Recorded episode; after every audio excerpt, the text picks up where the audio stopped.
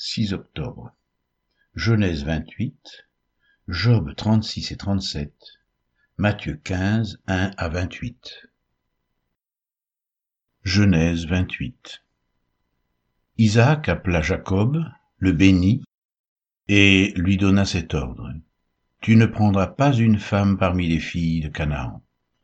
Lève-toi, va à Padanaram, à la maison de Bethuel, père de ta mère, et prends-y une femme d'entre les filles de Laban, frère de ta mère. Que le Dieu Tout-Puissant te bénisse, te rende fécond et te multiplie, afin que tu deviennes une multitude de peuples, qu'il te donne la bénédiction d'Abraham, à toi et à ta postérité avec toi, afin que tu possèdes le pays où tu habites comme étranger, et qu'il a donné à Abraham. Et Isaac fit partir Jacob, qui s'en alla à Padan Aram, auprès de Laban, fils de Bethuel, l'araméen, frère de Rebecca, mère de Jacob et d'Ésaü. Ésaü vit qu'Isaac avait béni Jacob et qu'il l'avait envoyé à Padan Aram pour y prendre une femme, et qu'en le bénissant, il lui avait donné cet ordre, Tu ne prendras pas une femme parmi les filles de Canaan. Il vit que Jacob avait obéi à son père et à sa mère, et qu'il était parti pour Padan Aram. Ésaü comprit ainsi que les filles de Canaan déplaisaient à Isaac, son père. Et Ésaü s'en alla vers Ismaël. Il prit pour femme outre les femmes qu'il avait, Maalat, fille d'Ismaël, fille d'Abraham et sœur de Nébajot. Jacob partit de Beersheba et s'en alla à Charan. Il arriva dans un lieu où il passa la nuit, car le soleil était couché. Il y prit une pierre dont il fit son chevet, et il se coucha dans ce lieu-là. Il eut un songe. Et voici, une échelle était appuyée sur la terre, et son sommet touchait au ciel. Et voici les anges de Dieu montaient et descendaient par cette échelle. Et voici l'Éternel se tenait au-dessus d'elle, et il dit, Je suis l'Éternel, le Dieu d'Abraham, ton père, et le Dieu d'Isaac. La terre sur laquelle tu es couché, je la donnerai à toi et à ta postérité. Ta postérité sera comme la poussière de la terre. Tu t'étendras à l'Occident et à l'Orient, au septentrion et au Midi, et toutes les familles de la terre seront bénies en toi et en ta postérité. Voici, je suis avec toi, je te garderai partout où tu iras, et je te ramènerai dans ce pays, car je ne t'abandonnerai point que je n'ai exécuté ce que je te dis. Jacob s'éveilla de son sommeil et il dit, Certainement l'Éternel est en ce lieu et moi, je ne le savais pas. Il eut peur et dit, Que ce lieu est redoutable. C'est ici la maison de Dieu, c'est ici la porte des cieux. Et Jacob se leva de bon matin, il prit la pierre dont il avait fait son chevet, il la dressa pour monument, et il versa de l'huile sur son sommet. Il donna à ce lieu le nom de Bethel, mais la ville s'appelait auparavant Luz. Jacob fit un vœu en disant, Si Dieu est avec moi et me garde pendant ce voyage que je fais, s'il me donne du pain à manger et des habits pour me vêtir, et si je retourne en paix à la maison de mon Père, alors l'Éternel sera mon Dieu. Cette pierre que j'ai dressée pour monument sera la maison de Dieu, et je te donnerai la dîme de tout ce que tu me donneras. Job 36 Élihu continua et dit, Attends un peu, et je vais poursuivre, car j'ai des paroles encore pour la cause de Dieu. Je prendrai mes raisons de loin, et je prouverai la justice de mon Créateur. Sois-en sûr, mes discours ne sont pas des mensonges, mes sentiments devant toi sont sincères. Dieu est puissant, mais il ne rejette personne, il est puissant par la force de son intelligence, il ne laisse pas vivre le méchant et il fait droit aux malheureux. Il ne détourne pas les yeux de dessus les justes. Il les place sur le trône avec les rois. Il les y fait asseoir pour toujours, afin qu'ils soient élevés. Viennent-ils à tomber dans les chaînes? Sont-ils pris dans les liens de l'adversité? Il leur dénonce leurs œuvres, leurs transgressions, leur orgueil. Il les avertit pour leur instruction. Il les exhorte à se détourner de l'iniquité.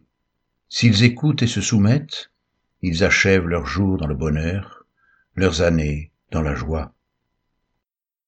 S'ils n'écoutent pas, ils périssent par le glaive, ils expirent dans leur aveuglement. Les impies se livrent à la colère, ils ne crient pas à Dieu quand il les enchaîne. Ils perdent la vie dans leur jeunesse, ils meurent comme les débauchés. Mais Dieu sauve le malheureux dans sa misère, et c'est par la souffrance qu'il l'avertit. Il te retirera aussitôt de la détresse, pour te mettre au large, en pleine liberté, et ta table sera chargée de mets succulents. Mais si tu défends ta cause comme un impie, le châtiment est inséparable de ta cause. Que l'irritation ne t'entraîne pas à la moquerie, et que la grandeur de la rançon ne te fasse pas dévier. Tes cris suffiraient-ils pour te sortir d'angoisse, et même toutes les forces que tu pourrais déployer? Ne soupire pas après la nuit, qui enlève les peuples de leur place. Garde-toi de te livrer au mal, car la souffrance t'y dispose. Dieu est grand par sa puissance. Qui saurait enseigner comme lui? Qui lui prescrit ses voies? Qui ose dire tu fais mal? Souviens-toi d'exalter ses œuvres que célèbrent tous les hommes. Tout homme les contemple, chacun les voit de loin. Dieu est grand, mais sa grandeur nous échappe. Le nombre de ses années est impénétrable. Il attire à lui les gouttes d'eau, il les réduit en vapeur et forme la pluie. Les nuages la laissent couler, il la répandent sur la foule des hommes. Et qui comprendra le déchirement de la nuée et le fracas de sa tente? Voici, il étend autour de lui sa lumière, et il se cache jusque dans les profondeurs de la mer. Par ses moyens il juge les peuples, et il donne la nourriture avec abondance. Il prend la lumière dans sa main, il la dirige sur ses adversaires, il s'annonce par un grondement, les troupeaux pressentent son approche. Job 37 Mon cœur est tout tremblant, il bondit hors de sa place. Écoutez, écoutez le frémissement de sa voix, le grondement qui sort de sa bouche. Il le fait rouler dans toute l'étendue des cieux, et son éclair brille jusqu'aux extrémités de la terre. Puis éclate un rugissement, il tonne de sa voix majestueuse. Il ne retient plus l'éclair dès que sa voix retentit. Dieu tonne avec sa voix d'une manière merveilleuse. Il fait de grandes choses que nous ne comprenons pas. Il dit à la neige, tombe sur la terre. Il le dit à la pluie, même aux plus fortes pluies. Il met un sceau sur la main de tous les hommes, afin que tous se reconnaissent comme ses créatures.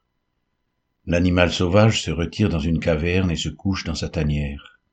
L'ouragan vient du midi et le froid des vents du nord.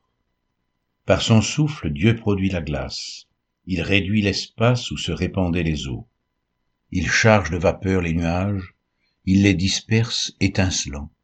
Leurs évolutions varient, selon ses desseins, pour l'accomplissement de tout ce qu'il leur ordonne sur la face de la terre habitée. C'est comme une verge dont il frappe sa terre, ou comme un signe de son amour qu'il les fait apparaître. Job, sois attentif à ces choses. Considère encore les merveilles de Dieu. Sais-tu comment Dieu les dirige et fait briller son nuage étincelant? Comprends-tu le balancement des nuées? Les merveilles de celui dont la science est parfaite Sais-tu pourquoi tes vêtements sont chauds quand la terre se repose par le vent du midi? Peux-tu, comme lui, étendre les cieux, aussi solides qu'un miroir de métal fondu? Fais-nous connaître ce que nous devons lui dire. Nous sommes trop ignorants pour nous adresser à lui. Lui annoncera-t-on que je parlerai? Mais quel est l'homme qui désire sa perte? On ne peut fixer le soleil qui resplendit dans les cieux lorsqu'un vent passe et en ramène la pureté. Le septentrion le rend éclatant comme l'or. Oh, que la majesté de Dieu est redoutable. Nous ne saurions parvenir jusqu'au Tout-Puissant, grand par la force, par la justice, par le droit souverain. Il ne répond pas. C'est pourquoi les hommes doivent le craindre il ne porte les regards sur aucun sage. Matthieu 15, 1 à 28 Alors des pharisiens et des scribes vinrent de Jérusalem auprès de Jésus et dirent, Pourquoi tes disciples transgressent-ils la tradition des anciens? Car ils ne se lavent pas les mains quand ils prennent leur repas. Il leur répondit, Et vous Pourquoi transgressez-vous le commandement de Dieu au profit de votre tradition? Car Dieu a dit, Honore ton père et ta mère. Et celui qui maudira son père ou sa mère sera puni de mort. Mais vous, vous dites, celui qui dira à son père ou à sa mère, ce dont j'aurais pu t'assister est une offrande à Dieu, n'est pas tenu d'honorer son père ou sa mère. Vous annulez ainsi la parole de Dieu au profit de votre tradition Hypocrite.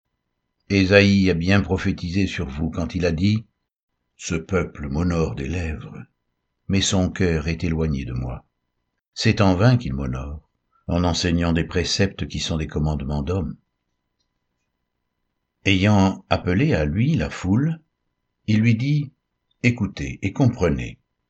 Ce n'est pas ce qui entre dans la bouche qui souille l'homme, mais ce qui sort de la bouche, c'est ce qui souille l'homme. Alors ses disciples s'approchèrent et lui dirent, Sais-tu que les pharisiens ont été scandalisés des paroles qu'ils ont entendues? Il répondit, Toute plante que n'a pas plantée mon Père céleste sera déracinée. Laissez-les. Ce sont des aveugles qui conduisent des aveugles. Si un aveugle conduit un aveugle, ils tomberont tous deux dans une fosse. Pierre, prenant la parole, lui dit, Explique-nous cette parabole. Et Jésus dit, aussi, êtes-vous encore sans intelligence? Ne comprenez-vous pas que tout ce qui entre dans la bouche va dans le ventre, puis est jeté dans les lieux secrets Mais ce qui sort de la bouche vient du cœur, et c'est ce qui souille l'homme. Car c'est du cœur que viennent les mauvaises pensées, les meurtres, les adultères, les débauches, les vols, les faux témoignages, les calomnies. Voilà les choses qui souillent l'homme. Mais manger sans s'être lavé les mains, cela ne souille point l'homme. Jésus, étant parti de là, se retira dans le territoire de Tyr et de Sidon. Et voici, une femme cananéenne qui venait de ces contrées, lui cria, Aie pitié de moi, Seigneur, fils de David, Ma fille est cruellement tourmentée par le démon. Il ne lui répondit pas un mot, et ses disciples s'approchèrent et lui dirent avec instance, En voilà, car elle crie derrière nous. Il répondit, Je n'ai été envoyé qu'aux brebis perdues de la maison d'Israël. Mais elle vint se prosterner devant lui, disant, Seigneur, secours-moi. Il répondit, Il n'est pas bien de prendre le pain des enfants et de le jeter aux petits chiens. Oui, Seigneur, dit-elle, mais les petits chiens mangent les miettes qui tombent de la table de leur maître. Alors Jésus lui dit, Femme, ta foi est grande, qu'il te soit fait comme tu veux. Et à l'heure même, sa fille fut guérie.